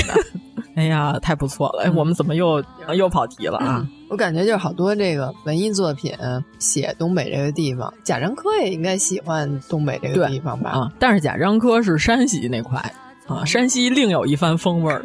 我感觉就是东北保存了一个比较完整的中国近代史的一个，都近代史了，就是差不多。对呀、从民国那会儿就军阀混战，然后到日本呃占领啊，嗯，然后解放以后，然后用大炼钢铁什么这些，他都赶上了，然后又下岗潮，就是解放以后，嗯。苏联也是对咱们进行了很大一定程度上的工业支持的，嗯。所以东北又特别有苏联风味儿，嗯。啊。掺和了各种气质，结果还有出马仙儿，所以就是你感觉所有的这些东西融合在一起，它都不违和。嗯啊，反正我看钢的琴就是最打动我的，就是最后那块儿，就那琴铸好了，嗯、然后说给孩子弄出来。一般情况下，不就是把孩子领到钢琴前头吗？嗯，他们是那个秦海璐等于后妈。然后上那个吊车，对直接把钢琴给你从后边夹出来。对对对，他们那是焦化厂还是炼钢厂？嗯、直接就是用的运那个炉渣的那个、对吊车给吊出来，把那钢琴。我觉得那太狠了。嗯，就这种情况，他只能在这个地界 太硬核了，太硬核了。对，就是直接把那钢琴扔在你面前，就是弹不弹吧？咱就问你弹不弹。就是如果这要是一日本人拍的，嗯、肯定得打那种唯美的光，嗯、你知道吧？就是就那孩子又是回忆美好，是吧？在草坪上奔跑之类的，咱们绝不可能。我跟你说，就是把这钢琴扔在你面前，嗯、你给我弹，你弹不弹吧？你问我这钢琴能不能弹出声，你自己弹了你就知道了。嗯、然后一开始我是以为有一块不是秦海璐穿一大红衣裳吗？然后跟王千源一块儿吟诗那块我以为是他俩的婚礼呢。哦后来一看是他俩给别人主持婚礼。风雨送春归，大雪哗哗下，数九寒天来出嫁，爱情能把雪融化。看，新娘身披着洁白的婚纱，看新郎衣着笔挺的西装，他们伴随着庄严而幸福的婚礼进行曲，手拉着手，肩并着肩。笑容，心怀理想，踩着红红的地毯，大步的向我们走来。我以为王千源是一歌舞团的，就是负责组织歌舞团，然后去那儿表演那种，就是他是一个牵头的，嗯、对吧？他后来说葬礼说不能放伏尔加河，放步步高的时候 特别绝，说让你们进度快点。对对对。哎，但是我有一个地方我有点不明白，他那小乐队里不是有电子琴吗？他干嘛不给他闺女直接弹一电子琴？那是人家的琴啊，那是他找来的人。哦，嗯，他不是表演完那场之后，他还说就是别以为管事儿的就是贪污扎钱的，说你们好好看看钱算没算对。嗯，他可能也是临时攒的局，那些人也不是他特别好的朋友，就这儿找一会吹号的，嗯、那儿找一个键盘。对吧？关键他们在炼钢厂最后开始商量事儿的时候，那个餐桌最后的晚餐啊，对对对对，那个构图完全是最后晚餐。王千源太文艺复兴了，坐在正中间是耶稣的位置，然后他有两撇小胡子，其他都是蹲在地上吃盒饭的工友。啊、对对对，整个那排的那个顺序也跟最后的晚餐一模一样，特好。那犹大的位置是王老师吗？哦，是吗？我没注意，我也没注意，我也没注意，没。没太注意，哎，最后的晚餐没有犹大，十二门徒没有犹大，有哦，我知道了，是因为达芬奇的密码把我的记忆搞乱了。那本书告诉我那里有一女的，我想起来了，王千源这里有一女的啊，对呀、啊，有秦海璐，嗯啊，秦海璐就是那种东北大女的，嗯、我特喜欢那种老姐姐。王千源特喜欢说那在理发的时候，你首先要解放思想，解放完思想才能解放自我。我太喜欢这词儿了，这他老整那种大词儿，钢的琴晚了，北方一片苍茫，北方一片苍茫，说了很多遍了啊。对，这是我们那年颁奖的时候也给这电影忘了是第几期电视节了。嗯，对，特别好看。我们那期电视节也说过了，就是剧情我们就不再赘述。虽然他讲的不是工业区的这种故事，但是他就是特别东北，东北农村的故事。哎，我关键就是北方一片苍茫，就是评价里边好多人就说说太故事会了，还是说为什么给这么高分？我说他不是因为他这故事故事会，是因为他这整个这片的气质啊，你们很难体会，可能太年轻的观众可能体会不了不了啊。最牛的不就是把那个大爷给煮活了吗？给治好了。哎，我记着前两天我看豆瓣上还有一个关于这个片儿的影评写的特别好。我找找，不知道是哪位高人写的，呃，叫西楼尘，就豆瓣上写的有一影评，然后谁的苦命在桶里煮了，谁的命运在胎里换了，谁的魂魄在风里跑了，谁的良心在雪里丢了。谢你时是普度众生苦，爱你时是仙女下凡尘，怨你时是阎王化人影，恨你时是妖女惑人间。我看了一下，我说这是二手玫瑰吧。歌词儿对吧？就是不是二手玫瑰，但我感觉这个词儿就给梁龙，他直接就能唱出来了。你是不是觉得特像啊？对，就是所以那天我还说，后来他们好多人说东北文艺复兴起源于什么时候？是宝石老舅的那个，比那早吧？比那个早，那还是得从二手玫瑰开始论起 啊。啊，可还行，直接啊了给我。东北文艺复兴不是得从那些乡村爱情什么的 开始吗？我觉得那应该是他们本土文化，还不能叫文艺复兴。那怎么算文艺复兴呢？文艺复兴要上升到一定的思想高度。钢的琴已经就挺有高度的。就这样说，就是秦腔什么的，嗯，然后这些东西是本土文化，嗯，但是你一旦上升到这个莫言，哦，是吧？你一旦上升到贾平凹，然后他就是有高度了。但是贾平凹的闺女又陷落了。贾平凹说挺好的，贾平凹直接就说你还是应该结婚。他已经看透了，他闺女没有文学上的天分。他说不是让他做好妻子，对对，你就是写诗跟生活是两回事儿，你生活不能当诗来过。对，就跟其实贾平凹，呃，这跟他什么直男癌、什么时代局限没什么关系，就是他只是委婉的跟他闺女说：“你别当作家了。”非常委婉，天赋，你你干不了，写挺好的，下次别写。对对对对，是这词儿。呃，是这老词儿啊。主要这个片儿我们之前说过啊，大家可以再去找找。反正也是看着挺冷的，巨好看，太好看，我特喜欢这电影。这些片儿的共同特点就是看着冷，那不是年轻的时候目光狭窄。但是啊，你就是看着冷，但是那些人都是热腾腾的。对对对对对，就是这种鲜活。嗯，我看这本里头，先正正直的这第一个故事里头就是有出马仙儿哦。我们要说东北文艺复兴三杰了吗？我我原来没有特别关注过这个地区的生活和人，然后后来就是最近读了好多这些书嘛，我就感觉跟我完全是两个世界。就原来世界是这样的，是我过窄了。你要说到这些，咱们是不是得把那个吉祥如意说了？电影节再说吧。行，因为也是大鹏拍的嘛，就是也是讲东北。嗯，对，到时候电影节的时候，我们再好好说这电影。但是现在可以提一嘴，对我太喜欢里面出殡的戏了，太好。你就是爱看出殡，我发现了。嗯，那你一定要把那个父亲的葬礼 那个小品看了。行行，那个太好。就是中国人表现家庭矛盾或者是和解，就是陈凯歌最喜欢的和解。一般都特喜欢用过年、结婚和葬礼这三种大形式，你发现了？因为只有这三件大事家里人必须聚在一起，就是你不想来都不行。这也不是中国，我觉得全世界的好像都有点这样。哎，这本书就这个《先正》这本书里有一个故事叫《他心通》，就是讲的是他的父亲从病危，然后到死，然后到送葬的怎么一过程，这这挺好玩的。嗯，这些书每一个短片拎出来都能拍一个电影。嗯，哇，嗯，就是故事性都特别好。对，然后我刚刚还在路上跟严老师说呢，因为我这两天就是东北文艺复兴三杰，双雪涛。还有郑直、班宇，对这仨人，我说我双雪涛，我先开始看了他两个短片，但是我还没看到刺杀小说家呢。我跟严老师说，我说要如果是这个文风、这种比例的人写的短片，如果拍成电影那样，就我以前只是认为他的故事不是非常流畅，逻辑有点问题。现在我想说，那个电影是一坨屎。就是乐色，年底要上《平原上的摩西》了嘛，然后但是现在改名了，叫《平原上的火焰》啊。然后我去把这本书给看了，那个故事也看了，然后但是现在就流出来好多这个宣传的片花，老是剪 CP。我说他要是把这故事给我拍成一爱情片，窄了，我就生气了呀。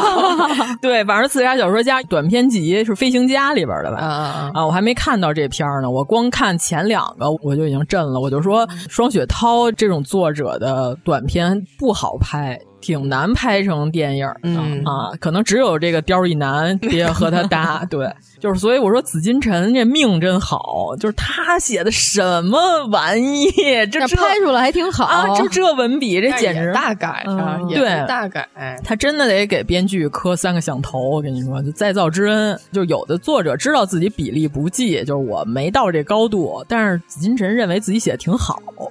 段伟涛原来是个银行柜员哦。然后后来看得出来，工作不是非常饱和，是有大把的时间干别的事儿。三体不是也这么写出来的吗？就是喜欢写，后来拿了几个奖，后来就想专职干这个了，就以这为生了。主要是这样，就是你有的作者或者有的职业，他是可以接触到人生百态的，就是。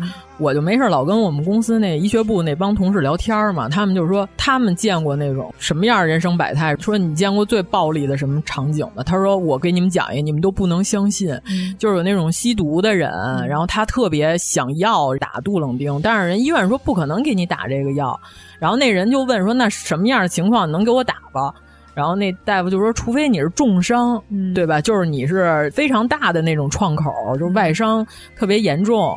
或者说这人已经是绝症，就快死了，我们得给你止疼的时候才用杜冷丁的。说现在不可能给你打这个，然后那人当时就从包里抄出一块板砖来，大夫就惊了，说这是要拍我，是怎么着？要给我干死在这儿。然后那人就把手搁在那个大夫面前那桌上，就拿这砖直接把自己左手给拍碎了，就把左手拍成粉碎性骨折了，就一下一下拍。当着那大夫的面儿，然后就给那大夫都惊着了。就他说他那会儿是实习大夫，和那大夫俩人坐在那儿都看着他，把自己手给拍碎了。我说这这简直就是影视题材，你们这帮就是在天上飘的，不是在天上飞的这些顽皮编剧，过不了审吗？你这镜头别切手啊，你就切那俩大夫震惊的表情，脸上被溅了一些血迹都可以啊。你要是这样的话，其实李丰田就是这么处理。对，李丰田就是这样处理自己的呀，处理别人的，对吧？然后你为了过审，就不能有特别血腥的镜头嘛。当然，你这是反映人间百态的。然后后来我就问我说：“那后来给他打了吗？”他说：“打了。”我说：“那手不就废了吗？”他说：“这帮人就是劲儿上来了，你完全没法控制，就他自己也控制不了自己。打完他可能就后悔了，他说：‘哇塞，我怎么能就等于把自己打成残废了？’但是他上来那劲儿，你根本就控制不了。所以远离黄赌毒。对，这是一个叫人向善的节目。我就听他描述，我就感觉哇塞，这场景要是影视化，那绝了，简直了。然后，所以我们要合理的过渡到无证之罪了。可以，可以，可以，可以。哎呀，无证之罪，因为当时看太早了，我又重温了一下。然后严老师问我：“你昨天一宿就重温完《无证之罪》了？好多集呢？其实才十二集，嗯，一共才十二集，但是它每集比较长，嗯，我就觉得《无证之罪》，我当时给他评价不是特别高，我就是觉得因为这剧情到就是那火哥，就是想要账本，结果黄毛死了，他账本丢了，那火哥从火哥死了开始，这剧就崩了，就是就后面 从那个待续黑化，对，就你们你们俩都看了，看了呀。我看了，我刚开始看这剧，我说这剧怎么这么冷啊？嗯，雪人杀人案就是比一般的表达寒冷的剧还要冷，感觉。好多人没看过的话，其实我觉得它跟《白夜追凶》差不多时间上的，嗯。但是我觉得先开始那六集是比《白夜追凶》要好很多的，但是后边有点崩了。嗯，还好吧。大概剧情就是哈尔滨发生了一个连环谋杀案，就是这案子已经持续了四五年了。发现的时候呢，就是每一个被害人全都是跟一个雪人捆在一起，那雪人的眼睛呢都是一个嘎啦哈怼在那上面。哦、能解释一下刚才说这个词汇吗？北京叫拐，就是原来小的时候玩的一种玩具，跟拍洋画一样，就是一般都用羊的或者牛的，牛的太大了，羊的小一点。对对，然后就东北叫嘎啦哈。还甚至染上颜色，有红的或者绿的色儿。染上之后，就是你把其中一个扔起来，扔起来同时你把地上这个翻个面儿。我妈玩这玩特好，再接住那个扔起来。对对，再接住掉下来那个，嗯、就有会玩就可以把所有同学手里的拐都赢走啊，嗯、就跟玩弹球啊、拍洋画一样。其目的性就是把别人东西都收自己手里啊。每个雪人的眼睛都是一个这个拐，就是这嘎巴哈，然后就怼在他那上头。整个一共杀了四五个人。然后后来他们发现，其中就是有一块跟别的都不一样。然后呢，后来就是因为这个点破的案，发现那块是人的，剩下那几个都是羊的。你这可有点剧透啊！对不起，对不起，因为这个比较新，我估计哦，那还得收着点不透了啊。对，反正这个剧里边，秦昊就是我们当年盛赞过他。表演的刑警和派出所的这个小小的负责人，就是被窝味儿的 对演技。对，因为电视上好多对这个刑警的表现，就是他们穿的就有的是那种走偶像剧路线的，嗯、特干净，是特立正。不可能，我跟你说，就是张艺兴。啊、张艺兴说：“你直接报我身份证号得了，对吧？”他是不可能的，因为他每天都要盯这个罪犯，就是有时候在车里头睡一宿，对对对吧？生活作息就不规律，对然后什么熬夜什么又叫抽烟呀、啊什么的，身上肯定是啊，对对对，味道。对，所以说秦昊这角色一出来的时候，我感觉我甚至可以通过屏幕闻到他身上的气味儿。啊，就是因为那个头好像也要多少天没洗了，对，就是直接从地上抄起了一把折凳，将他的养子拍在地上的时候，我就决定要追这个剧了。嗯啊，太太牛了啊！是他的前妻强行把自己带过来的儿子扔到了秦昊的身边，然后就跑了。这段派出所的戏实在是太好了，嗯，那大家可以去看一看啊。但是后来就有点崩了，是因为什么呢？我觉得姚鲁演话剧出身的、嗯啊，他太起范儿了，就法医起范儿没必要。哎，但是姚鲁以前也演过那种家暴男哦，嗯，你还有印象？那我没有，特早和王志文演的，嚯、东边日出西边雨哦，对，是、哦是不是那句？我就记着那里有许晴，还有那个还有姚鲁呢，我都把姚鲁给忘了。吴宇娟啊，对对，吴宇娟就是他后来揍吴宇娟。哦，是他呀，嗯，我对他是姚鲁这事儿没，就我甚至觉得他是李成儒，其实也行。我咋记得是李成儒呢？不完了，不不不能不能哦，反正我就记着许晴，就是因为这个戏还得了一个称号，叫什么女演员里的最擅长演情妇的，还是怎么着的？我忘了什么评价 啊，是确实是一宠物啊。哎，你知道我觉得现在哪个女演员和当年的许晴气质特像吗？谁？景甜啊，真的真的倍儿像。没觉得，以前没觉得，以前觉得景甜有点傻漂亮，你知道吧？就是有一种形容叫傻漂亮，就是这个呃漂亮是真漂亮，然后但是就没什么品味儿的余地，就是傻漂亮傻漂亮的啊。我觉得现在景甜有点这个韵味儿出来了、嗯、啊，有点那意思。就前一阵那司藤，我没看全的，我就看了几个片段，我觉得景甜有点许晴的意思，小许晴不重要，接着说吧。嗯、说到哪儿了？姚鲁对。这起范儿了，不不不太行。就是秦昊太接地气了，秦昊就是一个太生活了，浑身被窝味儿的一个刑警。然后突然出现一个话起范儿了，就是你们俩如果都起范儿，就大家一颗菜就都起范儿。我这戏整个基调就这样，一点毛病没有。就咱们都装，就装。你看我这个逼装怎么样，对吧？就这样，都是做梦那 那块，给你做梦就这就行。但是就是我是这不灵，然后那你做梦就是 这个不聊不到一块儿去，它不搭，对吧？它真不搭啊！反正就是呃，大部分戏还行。就是先开始，姚鲁作为一个连环杀手，教这个剧里边叫什么来着？邓家邓家佳，对不起家啊，教他怎么脱罪、破坏现场、伪造证据什么这些。呃，他是一个睿智的连环杀手，一个哎，先开始我感觉有点想把他往这汉尼拔方向塑造，你知道吗？那块儿还行。先开始他还是一正义的法医，就是说该谁犯罪就是谁犯罪，我们不能包庇。就是秦昊不是因为经常可怜这个，嗯、就是有的人不得已嘛，他说这被家暴那个。但是姚鲁就在这个尸检现场训斥秦昊那段戏，哎呦，太起范儿了，我的妈！所以我觉得这角色是不是？你看你事儿没赶你身上吧？嗯、你媳妇儿孩子让人家杀了之后，你马上堕落为这个连环杀手。你看人家敖哥 啊，你这不是双标了吗？是吧？哦，你你没看是吧？姚老师没有，宁理演的太好了，宁理已经是这个剧的标志了。就是宁理老师，因为演完这个剧之后失去了自己的名字，所有人现在看他都管叫李丰田儿，头油台丽，李丰田。嗯。甚至我昨天就是想搜一下宁理老师是不是东北人的时候，我直接搜的名字是李丰田。他说我怎么找不着这演员呀？我想哦，他不叫李丰田，是吗？而且最近好几个剧里边都有宁理看的，就是《无证之罪》，然后后来那个《沉默真相》里边也有他，嗯、然后扫黑。扫黑里，对对对，扫黑里也有他。然后那个隐秘角落，隐秘角落，嗯、我刚开始都没认出来那是宁理啊。但是宁理老师其实是一个文人，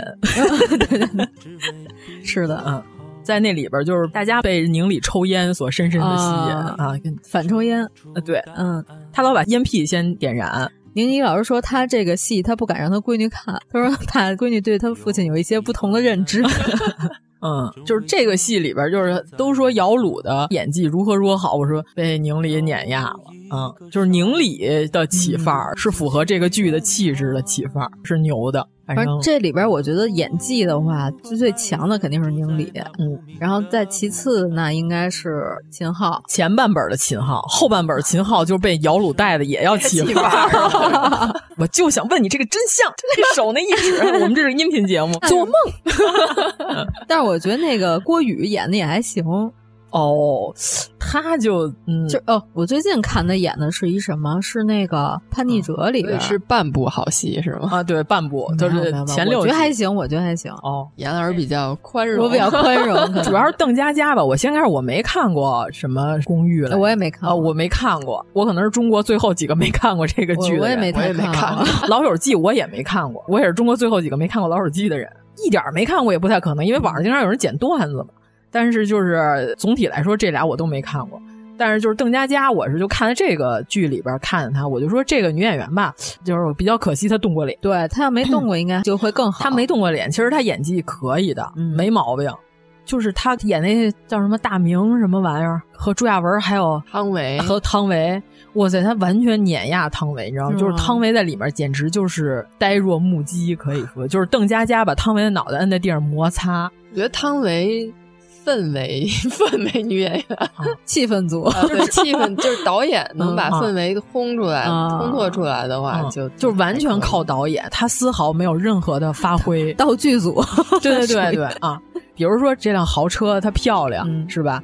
那在高级的广告大片里，它就是一个豪华的汽车，嗯、是吧？在路人的朋友圈里，他可能哎，你看这儿一豪车，咔拍一张就很不显好。汤唯就是这种道具。那里边，你指望汤唯自己能发挥出任何的给你惊喜，那不可能，嗯、绝无可能。就是许鞍华，我觉得就是受了这些女演员的蒙蔽，蒙蔽还对，就是这些女演员在牛的导演手里的显好，许鞍华以为是他们本身显好、嗯、啊，许鞍华天真了啊，对，一个汤唯，一个马思纯，这两位女士，马思纯真的算是给许鞍华耽误了。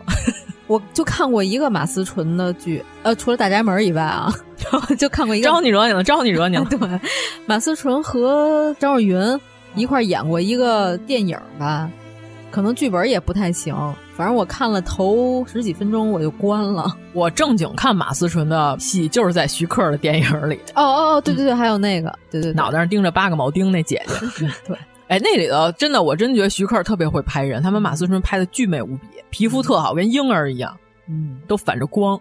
但是我没想到马思纯本人是这样的，我一直以为马思纯是一特别刚的大姐呢，其实是有点恋爱脑吧？对，其实就是第三类接触嘛，和地球以外的生物产生了爱情。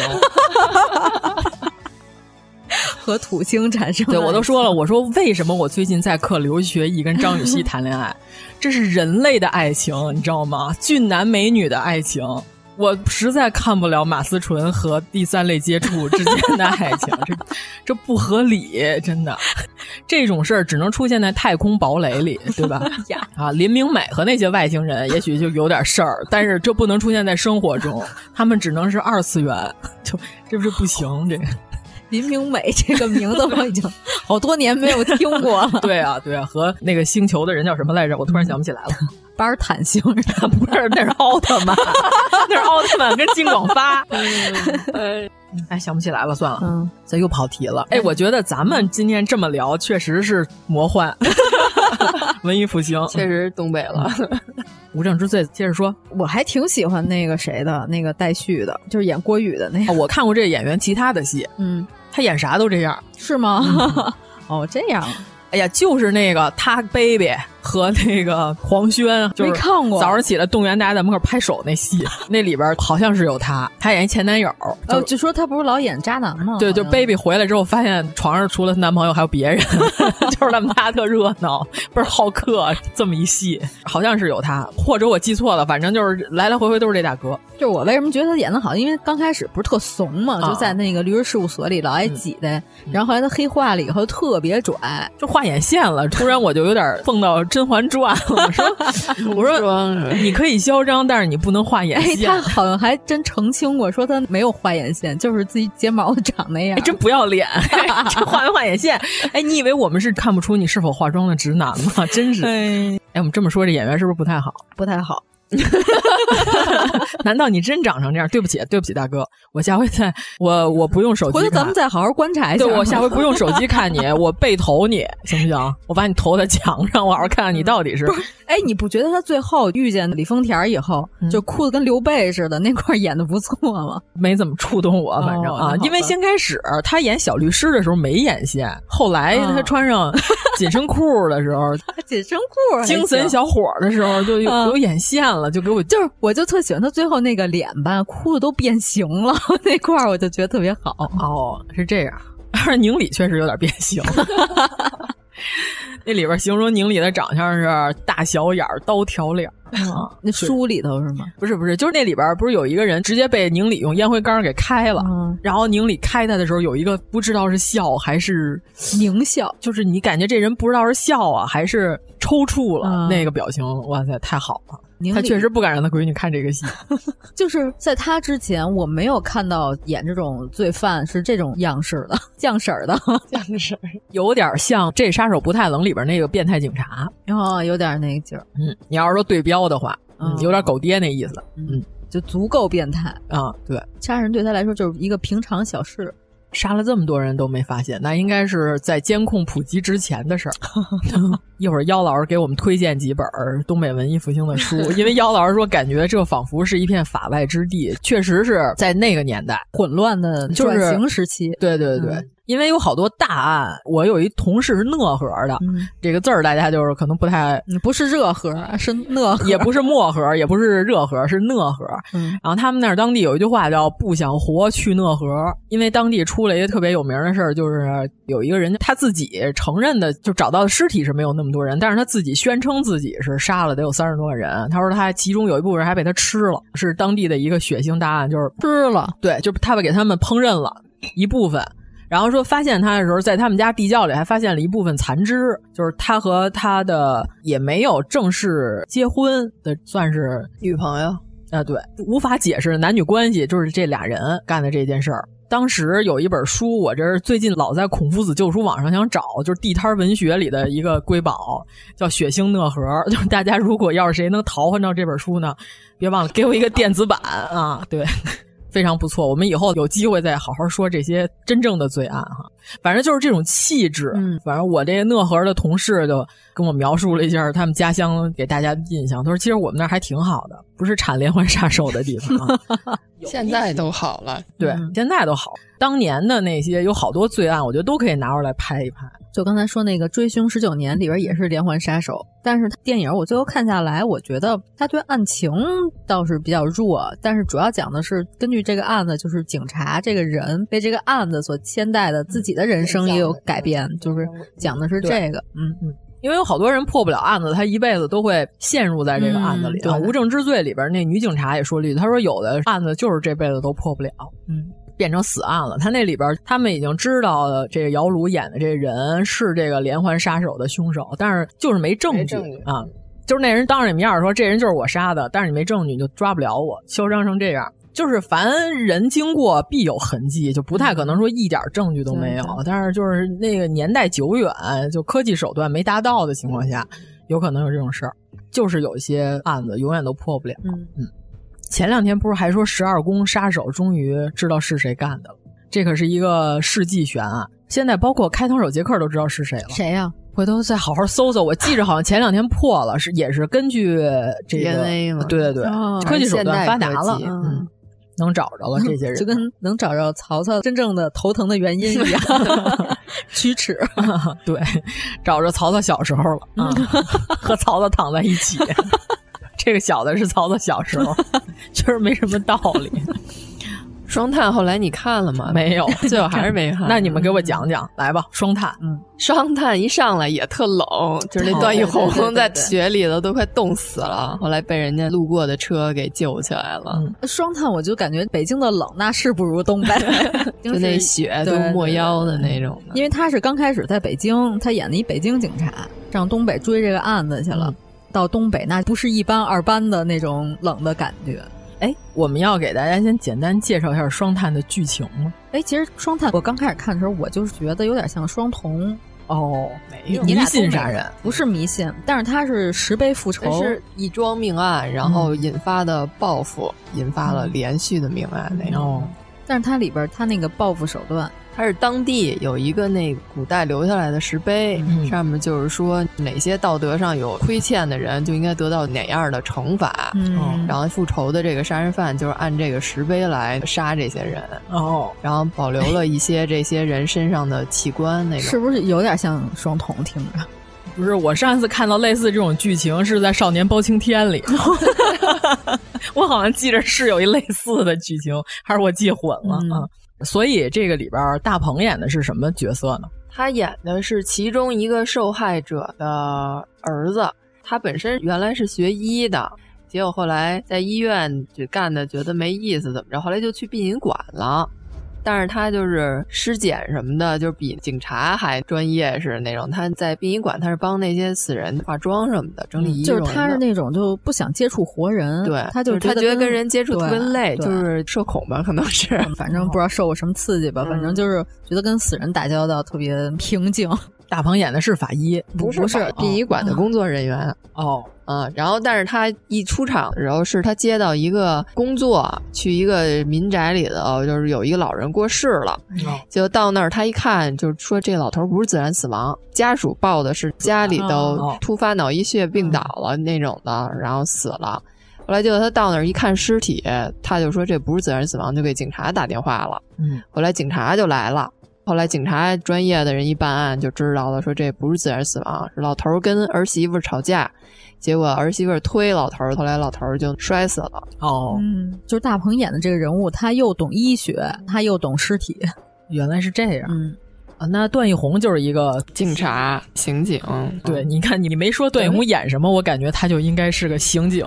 就为什么叫双探？就是大鹏演这人和段奕宏演这人，他们就是两条线追这个案子，然后他们俩总能碰上。一个是官方明面的，一个是他私下里头用他自己的方法在追，就总有一些交集。哦，哎，那听着还行，还可以、啊嗯，我要去看一看。嗯。嗯，希望不会让你失望。我觉得还可以，嗯、那片还可以，只要我可以忽略大鹏。但是我就觉得这片更印证了我的一个想法，就是段奕宏吧，演什么都有点儿，他也有他那个演技有点雷同的地方，你觉得吗？就是演的所有人物都有点那个神经质那种感觉。我觉得，因为他可能近几年就是演的角色类型都差不多，用力过猛，嗯，所以就是导致有点类型化了，可能。嗯就都是那样，因为后来我又看了一个那迷雾剧场的那个哦、八角亭，八角亭里头不是也有段奕宏，也演一警察。哦，嗯、但是他演那个我团长我团的时候，是他的这个神经质巅峰，然后后边就是感觉他演的每个人物都带那么一点儿，嗯，你有这感觉？因为我之前没怎么看过他别的戏，我只看过他《恋爱犀牛》哦，跟郝蕾演的啊、嗯，对。所以我就觉得他演啥都一样，然后大家都吹段奕宏演技特好，我就你要只看过他一个剧，你会觉得给他吹上天。对，但是你要看多了，啊、你就觉得好像就像刚才的那个律师，都有点像。就是你能看得出来他的天花板在哪儿，嗯、不是那种这个人没有天花板，嗯，他还能给你惊喜，所以我就说现在王千源就是已经有点有天花板了。他原来演环保的结巴，环保主义结巴，Dare you，对对对对，太形象了，太生动了。和残疾人的时候，就他还能用嘴系鞋带的时候，那会儿他还有创作热情。残疾人是哪个呀？他演过一个就是没胳膊的人，然后他那啊，对他在那里边苦练了好长时间，用嘴系鞋带。哇，这么厉害啊！就是非常小的一场戏，嗯、你就感觉这演员为了这角色他下功夫了。就是他那会儿还有创作热情，就是最近有点流水线了，可能也是没遇见特别值得他的好本儿、嗯、认真的剧本，啊、对吧？反正钢的琴你能就是不愧是影帝，对啊，这应该给他这奖。这毛裤枝太像样，就他耸肩拉手风琴那个简直绝了，真的啊！嗯、比范伟知的还好，可 不是吗？哎呀，哎，范伟，你别说，我到现在为止我还没有看到范伟的天花板。是吧？哦、范伟老师还是一个徐徐的，徐徐还是一个徐徐的老师。范伟老师，啊、徐徐的范伟老师。嗯、我希望他们能有点创作热情，是吧？再回归到那个野蛮的文艺复兴的那个年代、嗯、啊，那个状态。对，还有点热情，就别演什么都一样，太油了。你还别说，现在我觉得肖央他还挺有热情的、嗯、啊。回头等咱们电影节颁奖的时候再说他演那不靠谱的舅舅，哪个呀？就是他跟张子枫演的那个戏，他演就是姐姐那个那个那电影，他演一特别不靠谱的舅舅，带小孩儿让他看孩子，他把那孩子带麻将馆去了，然后结果张子枫没两天看他弟弟脸上贴着小王八那纸条，跟别的小孩玩儿。给张子枫气的，哎，我觉得肖央就演那种特不靠谱、受气又没什么本事那种小人物，演的啊特特好，或者说是就是那种我得占你个便宜，嗯、呃，对吧？就是他想要他姐夫那件大衣的时候，想话里话外的在暗示这件衣服是不是应该给我，就那个那感觉演的挺好。我以前以为肖央就是一个拍搞笑 MV 的一个筷子兄弟，现在感觉我有点小瞧他了。哎呀，江山代有人才出，以后还会有新的这些人 出来演一些令我们喜爱的这些新的角色。哎，你说肖央这个以前，我忽然想起来，以前松田龙平也演过一个日本电影，叫《我的叔叔》，就是日本梁天儿，就也是演这种不靠谱的叔叔，特别好演的。对，你看他长得就是日本梁天儿，我都说他就是日本梁天儿了，你们还不承认？他跟他哥哥嫂子一家子一块生活，他就是志新，我跟你说，就是志新啊。啊，那我说双探就是主要他这个团队，因为我是那会儿我妈我爸看《士兵突击》，我就跟着看来着。嗯、然后后来他们那团队不就是又拍《我的团长我的团》吗？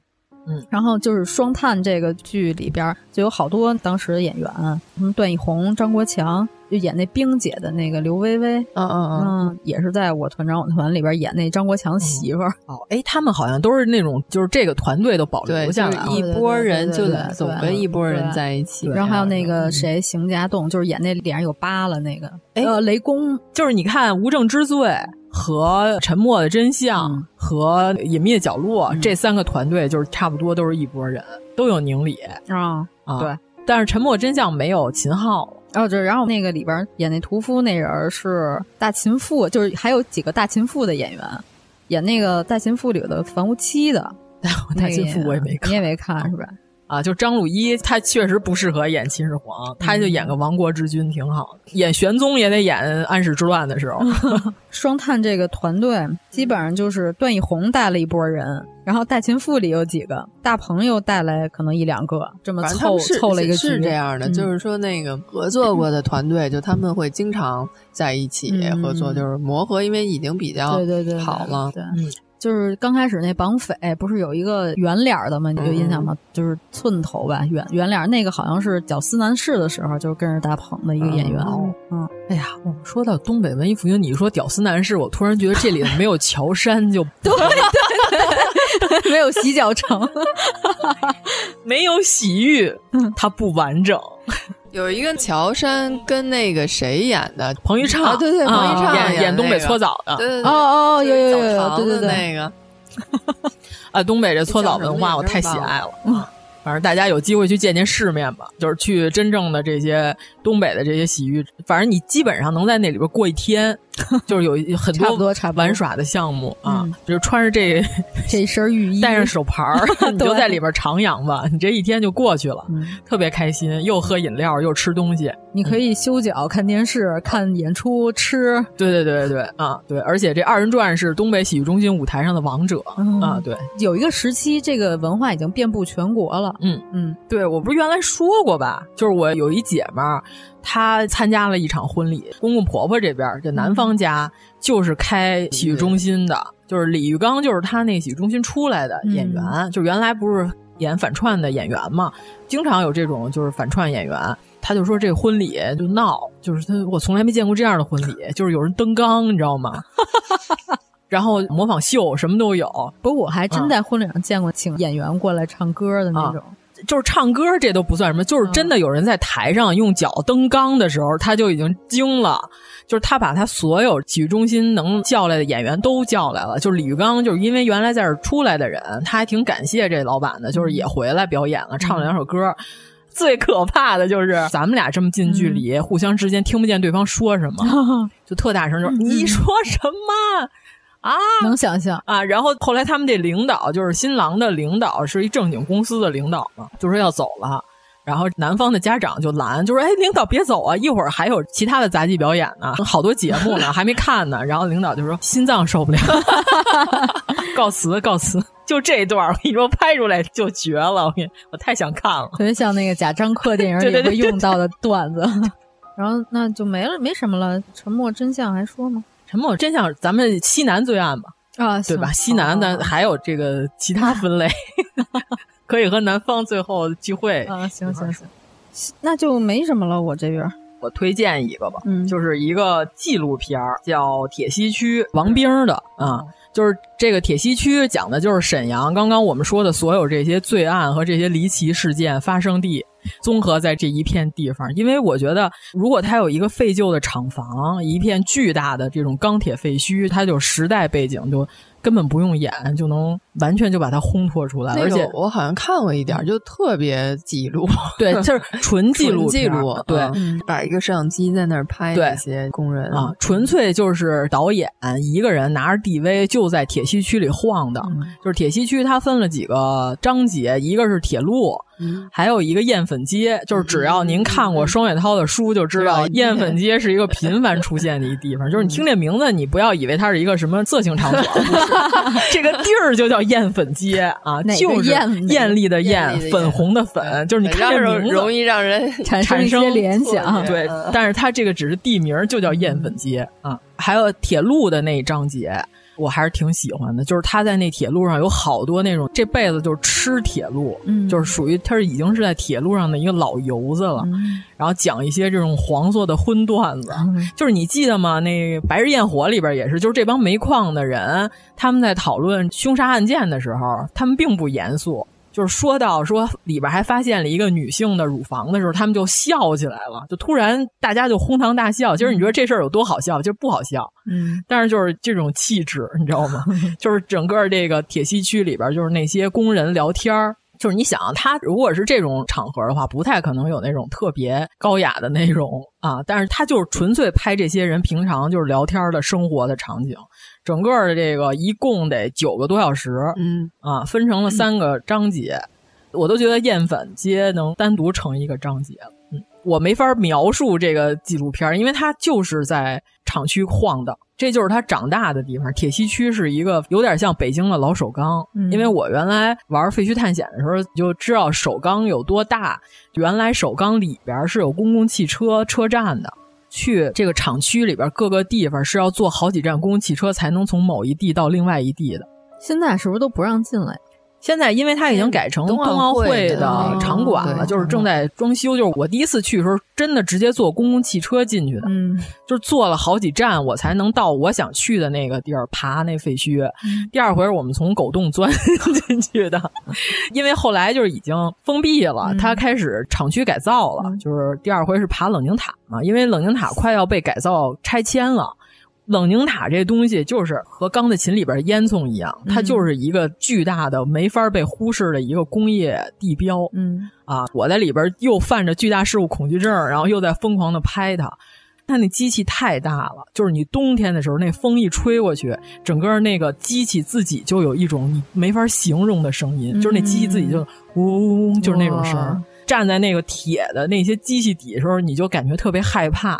就整个这机器，它就是一个巨人，嗯，就是他已经死了，这是他的尸体，但是他在叫唤，你知道特可怕。而且首钢厂里头就有自己的铁轨，嗯，你从门口进去的时候。就是什么高高兴兴上班来，平平安安回家去，安全生产，什么每天什么，就是那些标语什么都还在，你就能想象原来这首钢厂下班的时候，得有几百人同时骑自行车从这厂房门口出，因为他那厂房巨宽巨大，走好几个公共汽车没问题那种。嗯你就能想象一下那个场景，所以我就觉得，你要在北京能有首钢厂的记忆的话，你就能特别能理解铁西区是一个什么样的地方。嗯、铁西区就是一首钢厂乘以好几倍，就是时代的印记。对对对对，嗯、所以这些东西其实保留下来还挺好的、嗯、啊。这个纪录片儿，呃，我看有一个评价，因为好多人都是一家三代人，从一九五零年建厂开始。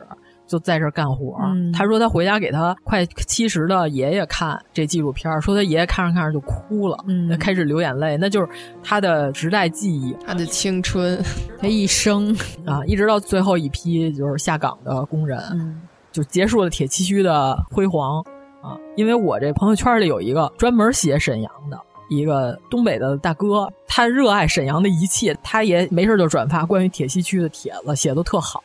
就有机会大家可以看看，就是你看完了这纪录片，你大概就明白这样的地儿才能产生东北文艺复兴。嗯嗯，还挺神奇的。所以，因为我喜欢玩废墟探险，就是因为这个，就是你去的时候你能看到好多记忆。嗯，嗯姚老师不是要东北文艺复兴三杰的书吗？对，来给大家说几本书吧，都是我最近刚看的。双雪涛我们说了很多遍了。如果就是大家想看的话，《飞行家》和《平原上的摩西》这两本儿可以给大家推一下。然后我手里还有一本叫《聋哑时代》，嗯嗯，那本我还没看呢，所以先不给大家推了。这两本都是短篇集，都非常好，一个一个的小故事，就是看起来也很快。嗯，一本书很快就两三天也就看完了。然后就是那个班宇的，嗯，班宇的看了一本《逍遥游》，也是一个短篇集。然后就是现在正在看这个正直的先正，看完三分之二了，还有三分之一。就是你把这三个人的书看完以后，你就能看到一个 完整的东北的一个形象嘛。嗯，很贴切，也很有意思。就写的好多故事都很离奇，但是你又觉得是这个地方能发生的故事，就很有时代的印记。也都双雪涛跟班宇，他们俩好像是八零后，然后这个正直是九零后。然后他入选了今年的理想国的一个文学奖，到最后的决赛阶段了，但是现在评奖的这个结果还没出来，所以有没有获奖现在还不知道。双雪涛是去年获得了那个理想国评的这个奖，这三个人被称为 东北文艺复兴三杰，啊 就是写东北的这些故事非常有意思。嗯，大家有兴趣可以来看一看。对。飞行家，我就看了一跷跷板，呃，和光明堂啊，看电子的，然后看完电子，我决定买一本，我要收藏。跷跷板，他写特别魔幻，就是先开始你感觉只是一个普通的开吊车，哎，就这职业都特别东北，他是开吊车的男的，和一个家里头稍微有一点路子的，呃，路子的一个女士，他们俩因为相亲认识的，但是他们俩也没正式确立未婚夫和未婚妻的关系。啊、咱们用天津话说，他们俩关系属于惹惹的阶段，对吧？他们俩惹着惹着的时候，这个顺便呢去伺候这个女士的父亲，因为他得了癌症，嗯、癌症晚期的时候呢，弥留之际啊、呃，说了好多这个幻觉的事儿，他就有点分不清这个。真实世界和幻想世界了。嗯、有一天晚上，他不是老丈人的这个老丈人跟他说了一个他自己的秘密，说他曾经杀过一个人，把人埋在了跷跷板底下。嗯嗯啊，这所以就这么个故事叫跷跷板，就每一篇里边都伴随着死亡，是吧？你就感觉这死亡真是胆大包天，但是他们又发生的非常自然啊，不错。嗯，正直这本书就第一个故事。就出现出马仙儿了嘛。他就是精神上有问题的一个人，他们家人也不带他去看病。但是又觉得，就是家里有这么一个病人，确实特别受拖累那种。然后他的母亲就请了出马仙儿，嗯，结果出马仙儿给他供了一个牌位，好了一段，就是正常了一段。后来结果他身上长了一个什么东西，后来那人就逮了只刺猬，把那刺猬给吃了，然后说那东西就好了，就怎么治也治不好。然后吃了刺猬以后，他就那个就没了。嗯，后来他又犯病了，他母亲给出马仙儿打电话。出马仙儿就把他骂了一顿，说你们全家都等着死吧！说你吃了刺猬，说那是我爹，然后就把电话给挂了。然后他大姑后来就又开始信天主教，然后又信上帝。然后过了几年，他就是出来了一段时间，不在东北老家了。后来又回去，然后看他大姑又改信佛了，就是什么都信那种的。嗯，就是宗教发达地区，可能因为大家还是需要点精神寄托，就是可能他。没有办法解决一些生活中的困难、苦难，然后他就需要有一个精神寄托。嗯，那光明堂也是，那林牧师早上起来给他们布道，就是说今天早上这个雪下的这么大，然后路又这么难走，你们知道我今天为什么能提前来到教堂吗？然后底下人说是不是主发挥了神力，让您的脚步比以前更轻快？他说不是，因为我今天路上赶上了他们要赶集，我蹭他们的摩的过来的 就是你你就感觉这上下句都。对，然后他又说，但是呢，是主安排了这个摩的来接我。而那个故事特别好，郭明堂那故事最后是一个完整的逻辑闭环，对对，特别好啊。然后但是中间有一段特别魔幻、特别飞那种的，所以他的故事其实真的挺难影视化的。就是他那光明堂，甚至是白天的时候，一堆人在里边练，就是廖凡跳的那种歌舞厅，你知道吗？就是这边还教别人怎么劈叉呢，还教别人舞步呢。然后牧师一来，大家马上就把他东西都收拾收拾，就开始哈利路亚了。哎呦啊，就就感觉哇塞，这场景要是能拍出来，那绝了啊！这能得奖，我跟你说，这肯定能得奖，太想看了。所以我就说，如果是刺杀小说家的原作是这个高度的话，电影就是屎。我刚才正好翻了一下，刚才那个刺杀小说家，就是这本书里不是正好有吗？我感觉好像跟电影不是特别一样，没有任何关系，没有进到虚拟世界里，他没有说小橘子就是那个谁的。女儿就没有确定这件事儿，然后小橘子爸爸是红衣武士，在那个虚拟世界里，嗯，咱都不讨论谁是谁爹什么这些问题，就是利益上来讲，那不是一个高度。雷佳音要演古董局中局了，嗯，就是你把这事儿别 low 了，low 啊，不是这个高度的东西。他就是把一个文艺片的素材给拍成商业片儿。呃，这么说吧，就是我拍《红楼梦》，我给你拍成一古偶。啊，我让杨幂跟陈伟霆演。哎呦，真受不了，管杨幂叫大哥，我真受不了。我觉得叫叫兄弟都行，叫哥哥确实有点过分，哥哥。想起了我是春老师，你是干这个？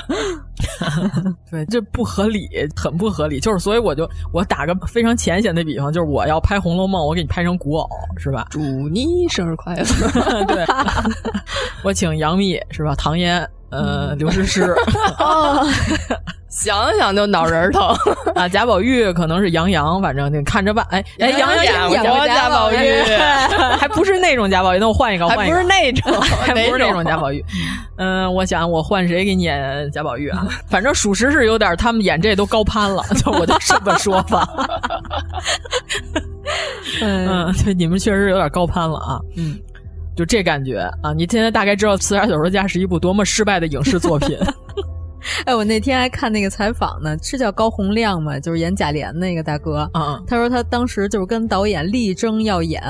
柳湘莲说：“我这么正义，浓眉大眼，我得演柳湘莲，我得演正面角色。”后来试了好几次戏，导演都说再看看吧。然后说：“要不然你给我试一个贾琏吧。”他就想说：“那既然导演这么要求，就凑合给他走一过场。”试了一遍，导演就决定就就你贾琏，还是像眉间带着邪气，有桃花眼吗，一点也不正义。啊所以说，就一直说嘛，像比演的好要重要，重要的很多很多啊。嗯，那所以雷佳音演。古董局中局是不是四十？就所以，我决定我先不看书了，啊我怕这个原著对我。哎，你没看过原著？没有，没有，没有，啊就是我看的马亲王的书全是呃倒带都 没超过大明的呢。这个路上，我和王老师还说呢，说雷佳音最多最多也就是张小静到头了。对对对对，他只能到张小静。他演古董局中局，他演小伙子嘛，三十岁出头嘛，就有点儿岁数大了，就就胡演。就是我那天我就说看雷佳音这扮相，感觉他孩子都应该小升初了，他怎么还在这儿混？那潘粤明老师还管李晨叫大哥，也胡闹 啊！雷佳音自带就是他身上有方便面味儿，你知道吗？那还好吧？不是，就感觉这个人就不好好吃饭，就过得很稀里糊涂，适合演这种类型的。对，反正这个东北文艺复兴三杰这三本书，我目前只看了《双雪涛》，我觉得好，写的不错。嗯、我我我说一下那个《平原上的摩西》吧，嗯、因为它年底马上下个月就要上了，是十二月二十四号。嗯，为什么挑这个时间来上呢？就是。宣发他们还是挺用心，还是圣诞节，圣圣诞节前夜嘛。对，因为书里的原文的故事发生在这个时间，哦、所以他就是选了这一天来上映。嗯，但是我读这个书吧，我觉得他选角有一些问题。刘昊然，因为这个角色吧，在这个书里的这种角色的性格是那种有点混。哦哦，有点混，然后有点愣的那种。嗯、哎，那姚老师心目中的这个角色应该谁演？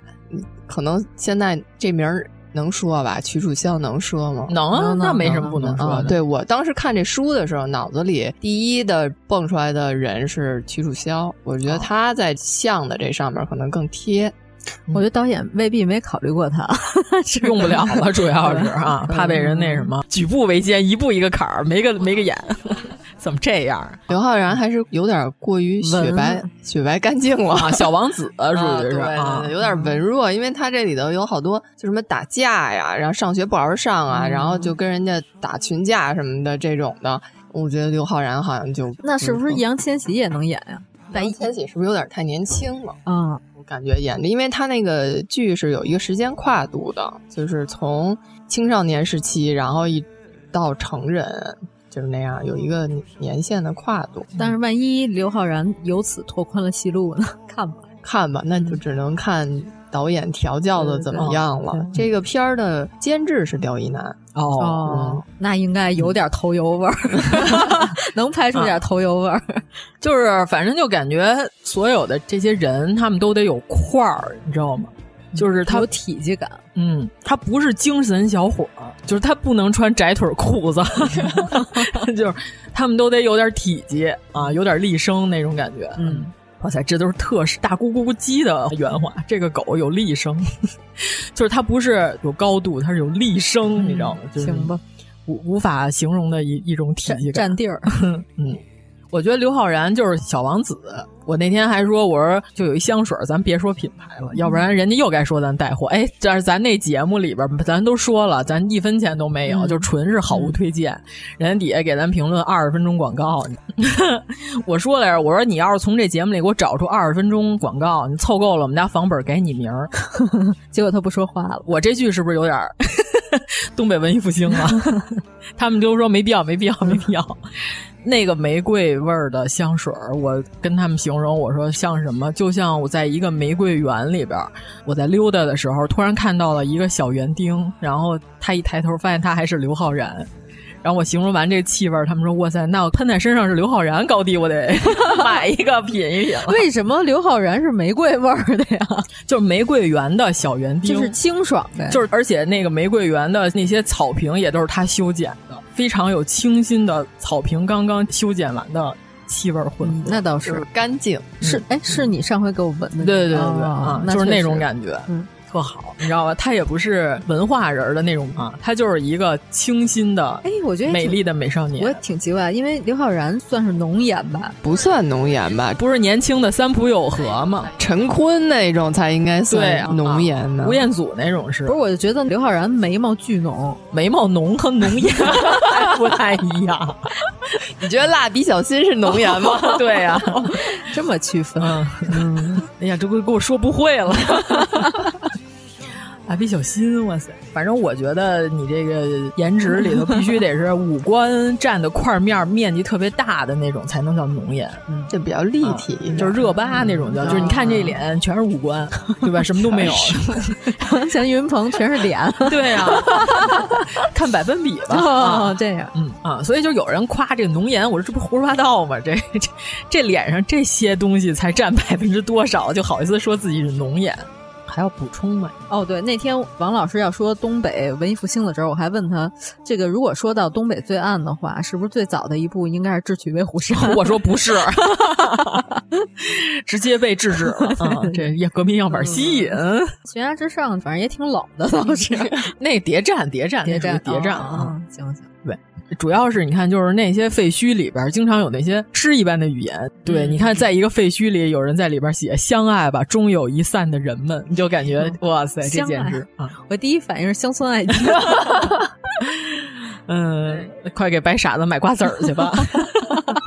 对，东北往事往事也没说呀。哎，这个那是另一个体系。行吧，行吧。嗯。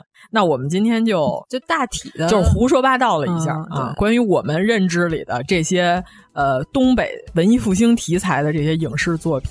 反正我们认为东北是非常魔幻的一块地方，对，还有那些我们喜欢的歌曲。嗯，我跟严老师激烈讨论一下片尾曲应该用，反正到时候大家听吧，不一定用，还不一定用什么呢，不好说这事儿啊。我给王老师提的是说用那个 刘宇宁的挺好个人的。后来我说我们挺严肃的一期怎么变成这样了？我本来发给他毛不易的，我说你觉得这怎么样？这、嗯、到时候再说。接地气儿。我跟严老师说，咱到时候看。本来我还说，要不然咱放二手。也是吧，二手是是这个劲儿了，是这范儿的。因为二手原来就发生一件特别魔幻的事情。二手玫瑰演唱会有一大哥在 B 站那视频还挺火的。他说，事实证明，如果你穿着工作服拿着折叠梯的话，你可以进入任何场地。就是他没买着二手玫瑰演唱会的票。哦然后呢，他借了一身连体工服，是装成工作人啊。然后呢，俩人就扛着这个折叠梯 就进去了，而且是进的是前台的那个离舞台最近的看台票。他们俩进就是说电路检修。这保安先开始还有一些疑惑、疑虑，后来他们俩说演出快开始了，一会儿要是现场有什么问题怎么办？他们俩还做假工作证，你知道吗？那保安就让他俩进去了。就那个证看都没看，就只是挂在脖子上有一个示意你是工作人员的牌牌而已。嗯、那证上都是没字儿还是胡写的，我忘了，嗯、就几乎属于一只耳什么黑猫警长这种胡话写在上面。然后就俩人扛着折叠梯就进去了，嗯、没有任何人拦他们俩。后来他们俩就把这整件事儿拍成了一个短视频，发到了网上，就火了。就好多人说这事儿本身就特别二手玫瑰。啊，那俩人在前面就进去之后，就把工工服一脱，露出了那些花袄，啊、然后就开始蹦跶起来了。但是他们俩也说了，我们俩这种行为大家不要模仿。我们俩确实是没买着票想进去。嗯，因为我和我的小伙伴原来我们俩也证明了，确实我们俩拿着梯子的时候，进入任何一个场地都没有人拦我们，就玩废墟探险。即使我们俩穿的一点也不像维修工作人员。行吧，嗯，好嘞，那我们这期就先简单的聊着啊，嗯、以后可能还有什么西南是吧？边陲 啊，华北是不是啊？中西部地区，嗯，这个河套吹爆一样，啊，呃，淮河是吧？啊，江淮是吧？就就随便，就随便再再说，嗯。啊，反正大家等到这个疫情结束，就是有机会去东北。东北真的特别神奇，什么都有。对对，我特别想去一次哈尔滨，因为我没去过。那一定得冬天，是吗？啊，对，我都说了，就是东北的糖葫芦在冬天的时候也有一番风味儿，嗯、就是因为。它刚出锅的时候不是热的吗？嗯、但是下雪的时候，那个雪会化在上面。嗯、等到它再冻上了，就是一层冰壳。哎，但是冬天要是去东北的话，这个相机是不是就不工作了呀？呃，还行，还行，还可以啊。但是你刚进屋的时候会有哈气，嗯、呃，所以你要扎个塑料袋儿，给它扎紧了。我记那会儿最冷的一次冬天，我去那个小樽，哦哦、嗯，然后那会儿是有一天正好下那个暴风雪。嗯然后就那个相机中途就有点要要够呛啊。那那因为它掉电快，这倒不是什么问题。我就是怀里贴的暖宝宝，然后还揣了两块备用电池，是因为它会有哈气，白景琦似的。不是，但是进屋的时候，你就能明显看到镜头里边就有水蒸气了。你再出去，它就结冰了，哎呦，就不行了。然后我就把我相机搁在炕上，嗯，盖了一个棉被，嗯，然后烤了一会儿，再拿出去，要不然会冻上。哦，这样对，或者你就是在外面先扎一塑料袋，给它扎紧了。就是我是在门口那里边那大哥还是大叔就跟我说出去，然后我说为什么？他说你先把你的相机扎紧了 进来，他说要不然就会结冰。嗯，他说要不然你就得在屋里等你的相机完全烤干了才能。经验老道啊，特别专业。反正我去这几次我就特别喜欢，而且我现在我就是特想去养麋鹿的那鹿场，冬天再去看一次。就是我国这个麋鹿之乡，主要今年就别想，今年出不了北京啊！对对对，就是疫情结束嘛，就欢迎大家都去。反正我对东北，我去玩这几次印象都巨好无比。嗯，而且现在北京通高铁了，可以直接到辽宁，几个小时就到了，特别方便。嗯，咱们也尝尝当地的那些美食，是吧？嗯，我这口说无凭，反正 B 站我有一叫制裁榜。就是 我高低我到那儿我得制裁他们，就是 制裁这些吃的，好吧？好吧。我那个榜里边有一个扒拉锅，我一定得尝尝这玩意儿。嗯，就是酸菜还有牛肉还有洋葱一起先给你炒加烤，但是这些肉都是腌制过的，嗯、最后剩下这点肉汤儿，嗯、再给你兑上水，再给你揪面片！再把这汁儿都收在这面片儿里。听着真不错，对，就是热乎啊！就我看那姑娘介绍这扒拉锅的时候，她进去之前已经吃了一大套煎饼了。她进去，她说我简单的吃一下，我有点饱了，然后吃米饭加面片儿，然后加一锅牛肉，哇塞，真香啊！她吃行行行，成好嘞，好，那这么着，行，谢谢大家，收耶。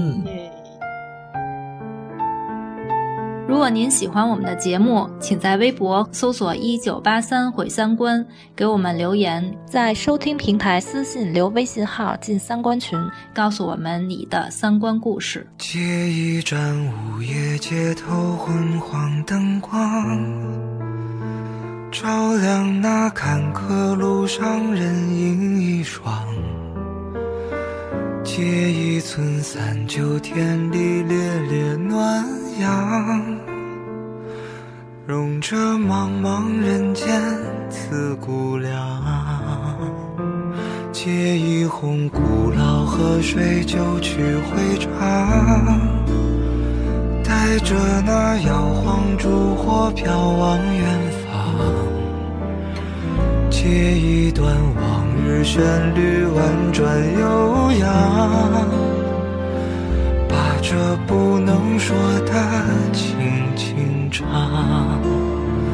被这风吹散的人说他爱的不深，被这雨淋湿的人说他不会冷。无边夜色到底还要蒙住多少人？他写进眼里，他不敢承认。